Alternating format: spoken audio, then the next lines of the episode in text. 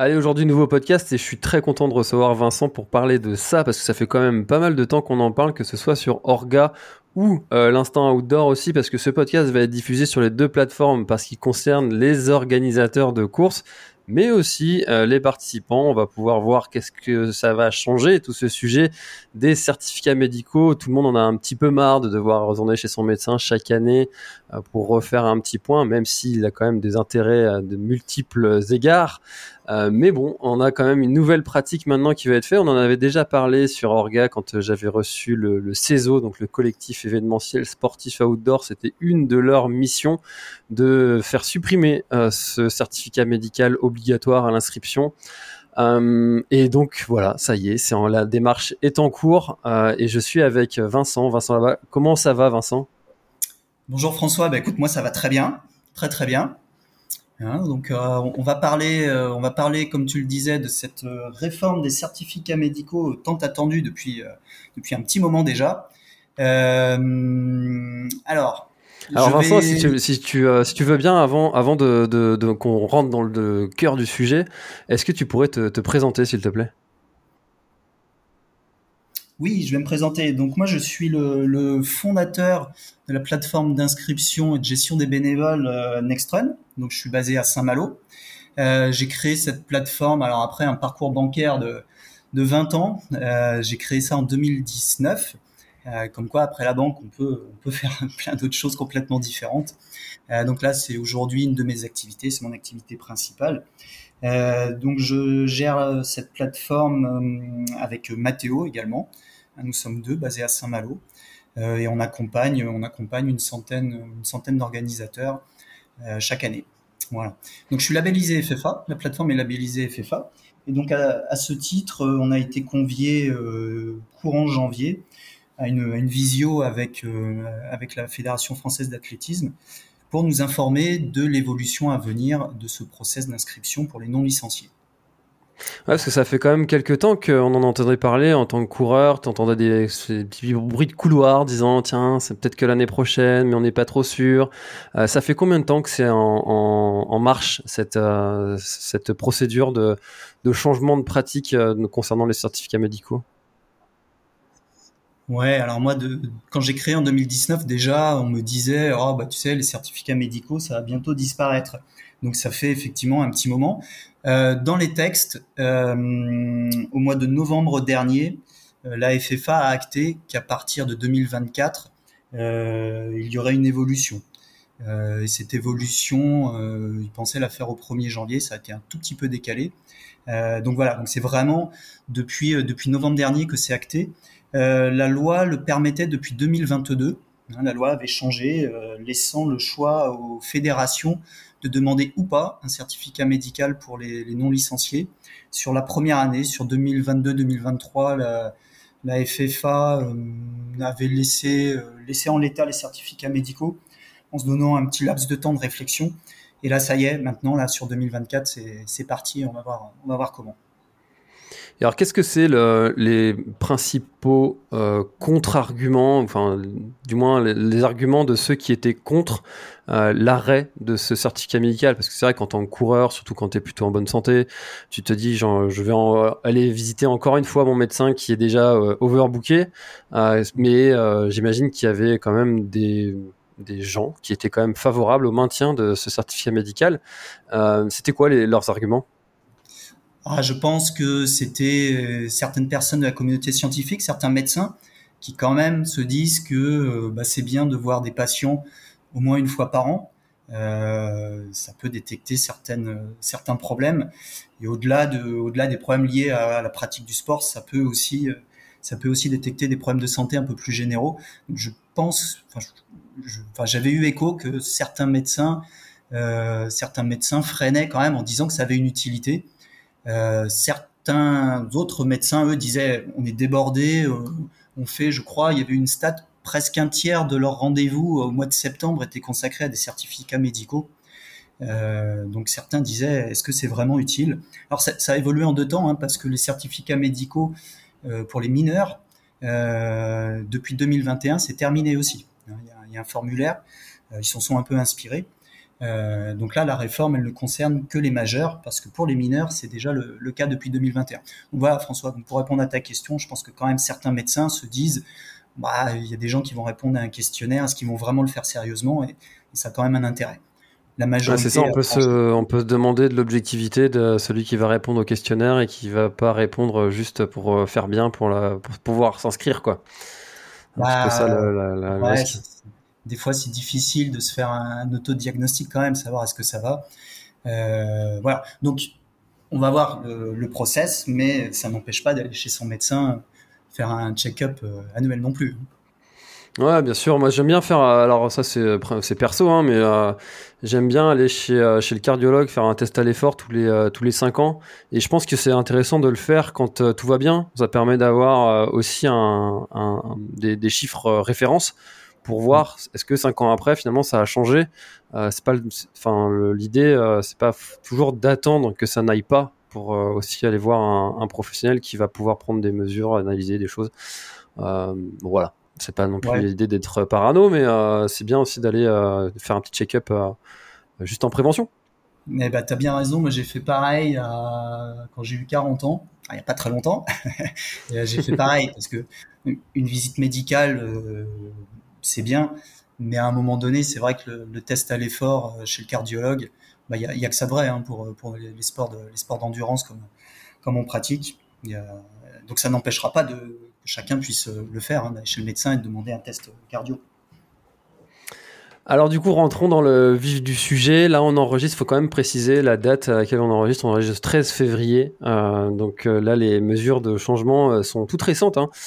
ça fait un peu plus de 15 jours, je crois, que ça a été annoncé. qu'est-ce, parce qu'il va y avoir un calendrier, ça va se changer en, ça va changer en plusieurs temps.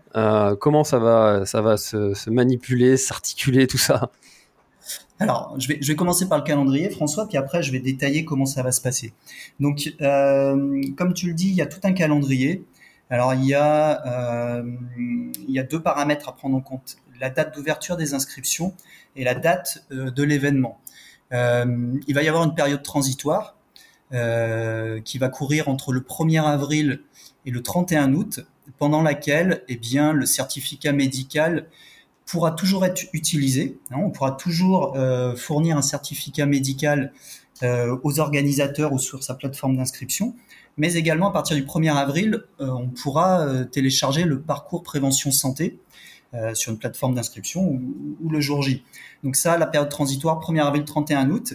Et à partir du 1er septembre, euh, eh bien, uniquement le parcours prévention santé de la FFA sera demandé pour s'inscrire à un événement de running. Euh, il y a juste, juste une petite exception, et tu es concerné, euh, mon cher François, pour le, Grand Raid du Finistère. Euh, les épreuves qui ont ouvert leurs inscriptions avant le, bah, avant il y a 15 jours, quand ça a été annoncé, et, que, qui ont déjà collecté des certificats médicaux, c'est ce qui a été fait pour, pour ta course, eh bien, on pourra les utiliser même si l'épreuve euh, est daté d'après le, 1er septembre. Voilà. Mais bon, c'est l'exception. Euh, il y en a quand même, hein, il y en a quand même, mais c'est l'exception. Donc, ce qu'il faut retenir en termes de calendrier, c'est que à partir du 1er avril, euh, pour faire une course, je pourrais utiliser ce que je vais appeler le, PPS, hein, le parcours prévention santé, ou bien certificat médical, toujours avec les mêmes règles de validité hein, que, l'on connaît depuis longtemps. Et à partir du 1er septembre, eh bien, ça sera uniquement ce parcours prévention santé. Voilà, voilà un petit peu le, calendrier. Euh, il y a des petites subtilités, mais globalement, on est, on est dans ce calendrier. Ce qui, tu vas me dire, qu'est-ce qui se passe avant le 1er avril? Euh, Là, actuellement, là, si je m'inscris aujourd'hui pour une course qui a lieu le week-end prochain, eh bien normalement, euh, normalement, le parcours prévention santé euh, n'est pas acceptable. Euh, c'est encore le certificat médical. ça, c'est la théorie. Il y, a, certaines courses tests sur la région parisienne qui, utilisent le PPS actuellement pour les courses qui se déroulent chaque week-end à venir, mais mais c'est pas la norme. Bon, à voir comment ça se passera si on si on en reçoit. Alors j'ai déjà reçu des PPS euh, sur Nextrun, mais pour des courses après le 1er avril, donc je, les ai validées.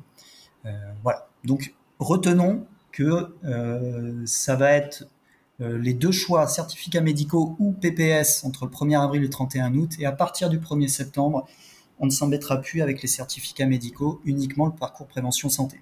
voilà pour le, calendrier. Euh, le PPS, il consiste, le, PPS, il consiste en quoi? Parce que j'imagine l'organisateur qui euh, recueille les inscriptions le, jour J sur l'événement. Euh, c'est quoi comme type de document? C'est assez long Alors, eh ben, je vais rentrer dans le, le pratico-pratique. Comment on fait pour avoir un PPS donc très concrètement, bah, je vais alors je vais répondre à ta question un petit peu par la suite, François, mais je m'inscris à, à, une course, on va dire une course après le, le 1er avril. je vais sur ma plateforme d'inscription et puis je renseigne mes données classiquement. Puis à un moment donné, eh bien, il va falloir alors toutes les plateformes d'inscription vont, le faire, vont donner le lien. Hein, c'est www.pps.athlé.fr www.pps.athlé.fr. Donc on va être redirigé vers cette page et euh, cette page, bah, il faudra, il faudra s'identifier, hein, nom prénom, quelque chose d'assez simple, nom prénom.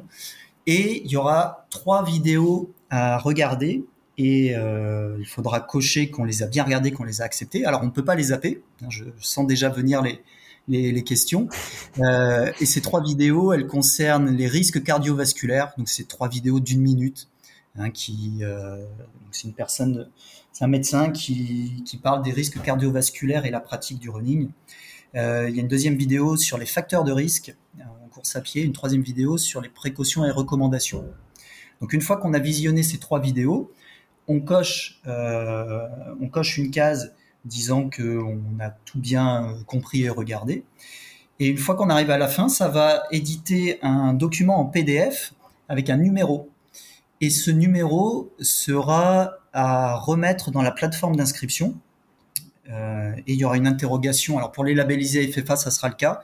Pour les plateformes qui ne le sont pas, euh, eh bien ils ne pourront pas le faire. Mais pour les plateformes labellisées FFA, on contrôlera ce numéro que c'est bien le même nom-prénom, donc c'est en contrôle automatique, hein, une base de données qui nous est fournie par la FFA, et on contrôlera que c'est bien le même nom-prénom sur le formulaire d'inscription et sur le PPS, et surtout que la date est bonne. Pourquoi la date? Parce que le PPS n'est valable que trois mois. Donc ça veut dire que si je m'inscris six mois à l'avance, eh bien je ne pourrai pas le faire au moment de mon inscription. Donc il faudra absolument y retourner dans les trois derniers mois qui précède la course. Euh, alors il y a une possibilité, il y a une fonction hein, dans le, le site euh, du PPS pour avoir une relance automatique. Euh, c'est ce que vont faire, j'imagine, la plupart des, plateformes d'inscription. En tout cas, ça sera le cas sur, sur Nextrem. Donc, 90 jours avant, il y aura une relance automatique disant faites votre PPS, vous êtes dans la bonne période pour cela. Euh, et donc, les coureurs vont faire leur PPS, ils vont indiquer ce numéro, va y avoir un matching qui va se faire avec la base de données de la FFA. Et si c'est OK, si on est bien dans les trois mois qui précèdent la course, que le nom prénom matche bien, eh bien, ça va continuer, l'inscription va pouvoir se continuer. Euh, si ça matche pas, parce que il y a eu une petite faute de frappe, pardon, parce que X ou Y raison, euh, eh bien, euh, les coureurs pourront uploader le PDF qui est issu du, bah, parcours prévention santé. Et chez Nextron, bah, on contrôlera ce PPF et on regardera si c'est juste un problème de, de tiret d'accent, bah, on validera. Si c'est pas bon, on leur demandera, on leur dira pourquoi, on leur demandera de, refaire.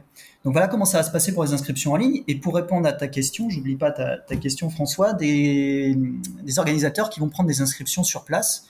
Eh bien tout simplement, le coureur, il aura pu faire son PPS avant de chez lui et il pourra fournir le document PDF qui est issu de, ce parcours, ou bien même il pourra le faire sur place avec un téléphone. On peut se connecter, ça prend trois minutes, et puis il sort le, il sort l'attestation en PDF. Alors est-ce que l'organisateur, normalement, il doit la recevoir, hein, donc il aura la possibilité de l'envoyer par mail. Mais voilà comment ça va se passer. Donc tous les cas de figure ont été prévus pour que, bah, pour que ça se passe bien pour tout le monde. Et alors, si je suis euh, coureur et que je participe au Grand Raid du Finistère euh, le 13 septembre et euh, que le, je sais pas, le, deux semaines après, le 21 ou une semaine après, le 21 septembre, je, je, participe à une autre course qui, qui est gérée aussi sur, sur Nextrun ou sur un autre site d'inscription. est-ce que je suis obligé de refaire le PPS ou est-ce que ça, ça passe? Non, ton PPS, il est valable pour n'importe quel événement toujours dans la limite des trois mois. Donc si tu as fait ton un exemple, tu fait ton tu as été relancé plein de fois euh, et le 10 septembre, tu fais ton PPS pour euh, participer le 13 septembre au, Grand Raid du Finistère et que tu refais une course le 21 septembre, bah, tu utiliseras le même PPS, tu n'auras pas besoin de le refaire. Il faudra simplement remettre ton numéro de PPS lors de ton inscription, euh, lors de ta deuxième inscription. Voilà. Donc ça, c'est mmh. important, effectivement, c'est une bonne question de le signaler. Le PPS n'est pas affecté à, à une épreuve il est valable trois mois. Euh, voilà. ce qui est prévu aujourd'hui. Alors moi, personnellement, je trouve que trois mois, c'est un peu court. Euh, je sais pas ce que tu en penses, toi, François.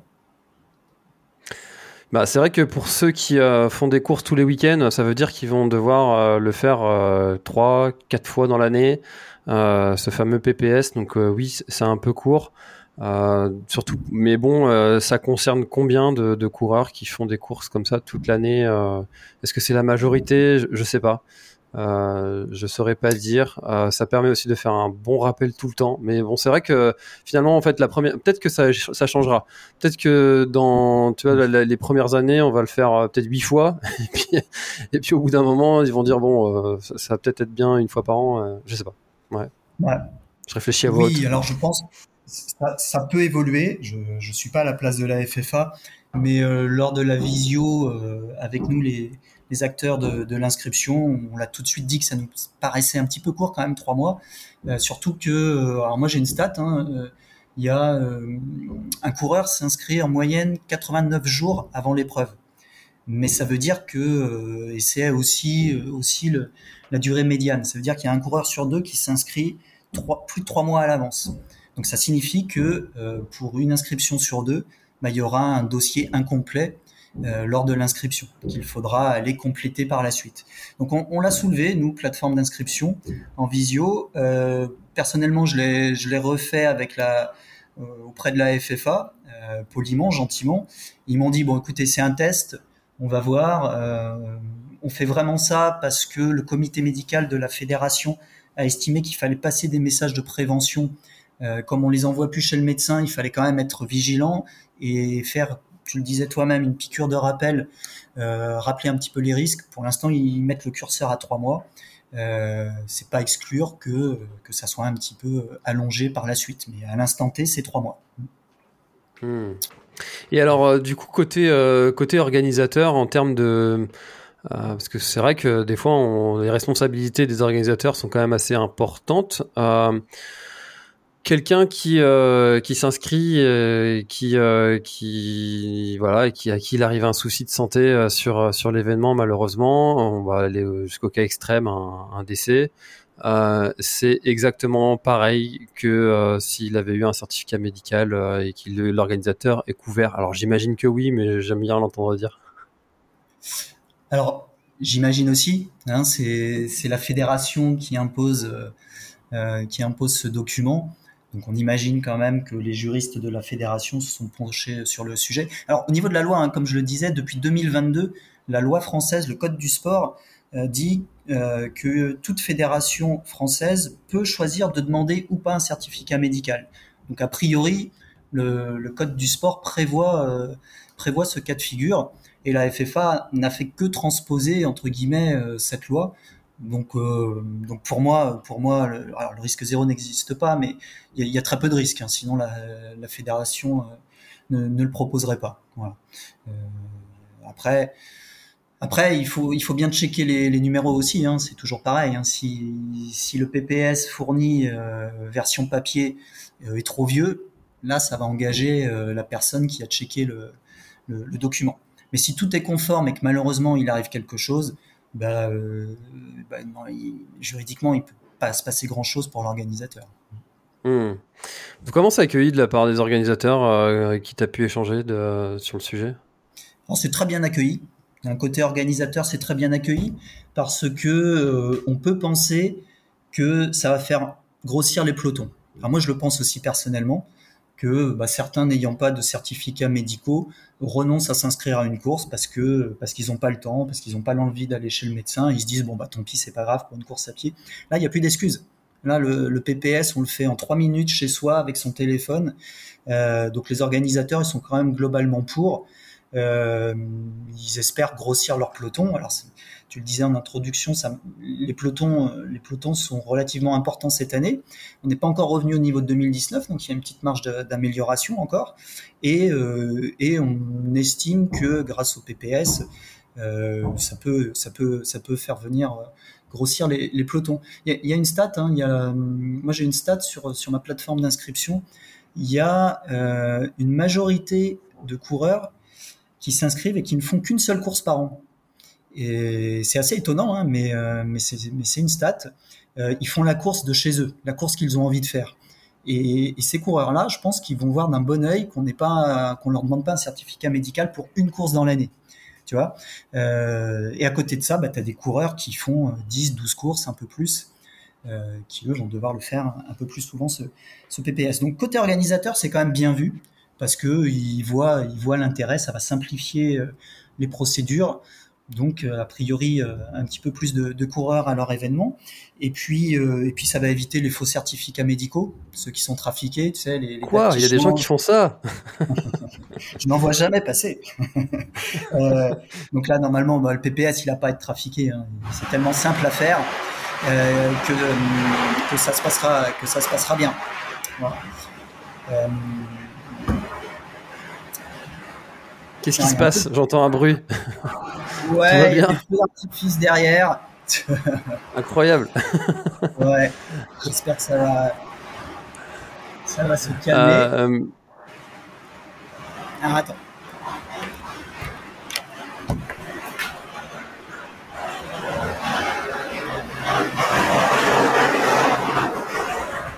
Ouais, je pense qu'il va falloir qu'on attende que ça passe, mon cher François. C'est quoi? C'est des, des, feux d'artifice. Euh, c'est encore le, le, nouvel an chinois qui est fêté ici. Ah, excellent. ouais. euh... C'est énorme. Euh, bon, on a eu une petite coupure parce qu'il faut savoir qu'en ce moment, Vincent est en Malaisie et c'est le nouvel an chinois. Donc, il y avait un, feu d'artifice juste derrière lui qui rendait euh, le podcast complètement inaudible. Donc, on est reparti, on reprend. Tu disais qu'il y avait une majorité de coureurs qui faisaient euh, une course par an. C'est le cas de ma femme, figure-toi. Et, euh, et c'est vrai que d'aller voir le médecin, quand elle va voir le médecin, c'est vraiment qu'elle est au fond du trou. C'est pas forcément le moment de, de demander un certificat médical euh, pour euh, pour pour la course à pied ou pour n'importe quel autre sport et euh, je pense que ces euh, ces coureurs là vont être quand même ultra satisfaits hein, mais c'est vrai que ceux qui font une course tous les week-ends c'est un peu plus compliqué. Ouais, non, mais c'est typiquement le cas de figure. Là, la personne qui fait une ou deux courses dans l'année, là, ça va, ça va lui plaire. Hein, ça va être, ça va être facilité pour pour son inscription. Autre avantage aussi côté organisateur, c'est qu'on va atteindre des taux de complétude le jour J à 100%. Alors, ce que j'appelle le taux de complétude, c'est euh, des dossiers complets. C'est-à-dire que j'ai ma licence validée, ou bien j'ai mon PPS qui est valide. Euh, il n'y a pas de raison que là aujourd'hui on a on a on a 5% des coureurs qui viennent retirer leur dossard et euh, qui présentent un certificat médical euh, qui des fois est pas bon. Bon, c'est pas euh, pour côté orga, c'est un peu plus il faut checker tout ça. C'est pas forcément le, plus simple. On n'a pas que ça à faire le, jour le jour de la course. Donc là, j'imagine que on aura des taux de complétude à 100%. Donc euh, voilà, le niveau du retrait d'ossard, euh, l'organisateur aura pu se soucier est-ce que est-ce que le document est bon? Non, ça sera par définition bon. Donc ça c'est ça c'est un avantage côté euh, côté organisateur. Alors c'était déjà le cas sur sur le GRF l'année dernière et sur l'Infinity Trail aussi. tous les coureurs avaient rempli leur dossier et je crois qu'aussi côté organisateur c'est important de communiquer en disant bon, à la limite, si tu vois, en mettant un peu la pression, en disant euh, si votre dossier est pas complet, euh, euh, vous pourrez pas retirer votre dossard. Et puis, puis en fait, ça fluidifie après oui. tout le parcours, quoi. Après, moi, je suis strict comme ça dans la communication. Après, en réel, euh, tu, euh, le gars qui est inscrit, qui te présente son certificat médical sur place, bon, euh, je vais pas lui ça de prendre le départ, quoi. Ah bah si, s'il est bon, ouais, ouais, pas de problème. Mais moi, j'ai déjà connu, alors je suis aussi organisateur depuis une vingtaine d'années d'événements sportifs. J'ai déjà connu le, coureur qui arrive avec un certificat médical qui malheureusement est pas bon. Et là, c'est le dilemme. Le gars, il s'est déplacé, il a payé. Euh, c'était compliqué de lui dire, écoute, bah non, c'est moi qui prends le risque. Bon, là, le débat sera clos. Il est pas bon. Bah écoute, refais-le. Fais ton PPS devant moi, ça va te prendre trois minutes, tu me le montres et je te donne ton dossard. Tu vois, autre avantage pour le côté orga. Ouais. Très bien. Bon bah écoute, euh, je trouve qu'on a fait un bon tour. Est-ce qu'on peut résumer euh, et récapituler en fait côté euh, côté coureur et côté alors côté coureur, on a bien compris que maintenant à partir de vas-y, je te laisse je te laisse résumer. Vas-y. Bah, côté coureur, lorsqu'on va s'inscrire à une course à partir du 1er avril, eh bien, on n'aura plus l'obligation de donner un certificat médical. Il faudra remplir un parcours prévention de santé sur le site, je le redonne, c'est www.pps.atlé.fr. Euh, donc entre le 1er avril et le 31 août, je pourrais quand même utiliser mon certificat médical. Hein. J'ai été chez le médecin, je l'ai, je suis fier, je l'utilise. Euh, et à partir du 1er septembre, eh bien, ça sera uniquement le parcours prévention santé. Euh, voilà ce qu'il faut retenir côté coureur. Ce qu'il faut retenir aussi côté coureur, c'est que eh ben, c'est valable que trois mois. Donc inutile de vouloir s'inscrire à une course aujourd'hui au mois d'août euh, et de vouloir et de faire le de vouloir faire le parcours prévention santé aujourd'hui, c'est pas possible. On est à plus de trois mois de l'épreuve, euh, il ne sera pas accepté. Voilà, c'est ces deux choses qu'il faut retenir. Période transitoire, 1er avril, 31 août, je peux utiliser euh, tel ou tel document. 1er septembre, PPS obligatoire et le PPS a une durée limitée euh, de trois mois pour le moment. Voilà ce qu'il faut retenir. Très bien. Et côté organisateur bah, Côté organisateur, ça va, je l'espère, euh, augmenter encore plus euh, les pelotons. Euh, et puis un taux de complétude qui sera sera quasiment 100%. Et euh, si c'est pas le cas, il y aura une possibilité, un backup, de le faire faire le jour J devant soi avec son téléphone par exemple. Donc, donc, tout sera encore plus facilité pour pour tout le monde côté coureur, côté organisateur. Super, et eh ben écoute, euh, je pense que là, s'il y a des organisateurs qui ont encore euh, des questions, euh, je pense que tu seras ravi de les, de les, accueillir et puis de, de pouvoir leur, leur, répondre et pourquoi pas les accueillir sur, sur Nextrun pour, pour accueillir les inscriptions, évidemment. et puis, il y a peut-être aussi un, un site ou un endroit où on peut aller récupérer toutes ces infos en tant que coureur, organisateur. Oui, alors il y a, euh, eh bien, je vais te donner un site. Euh, c'est le site de la FFA. Lorsqu'on tape sur le site de la FFA, euh, PPS, Parcours Prévention Santé, eh bien, il y a toute une partie qui résume ce que je viens de dire avec toutes les questions. C'est une, c'est une FAQ qui est bien faite. qui permet de retrouver le calendrier, qu'est-ce que je fais si le coureur l'a pas le jour J.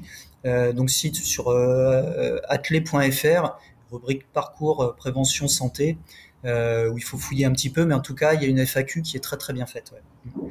Ouais. je l'ai trouvé en, deux clics en, eh ben, tapant PPS dans, Google avec sur le site de la FFA là dans le, dans le barre tu tombes directement dessus. Donc c'est très facile de le retrouver. Euh, merci beaucoup Vincent d'avoir participé à, cet épisode et merci aussi de me l'avoir suggéré parce qu'il vient de toi cet, euh, cet épisode. Donc euh, merci beaucoup.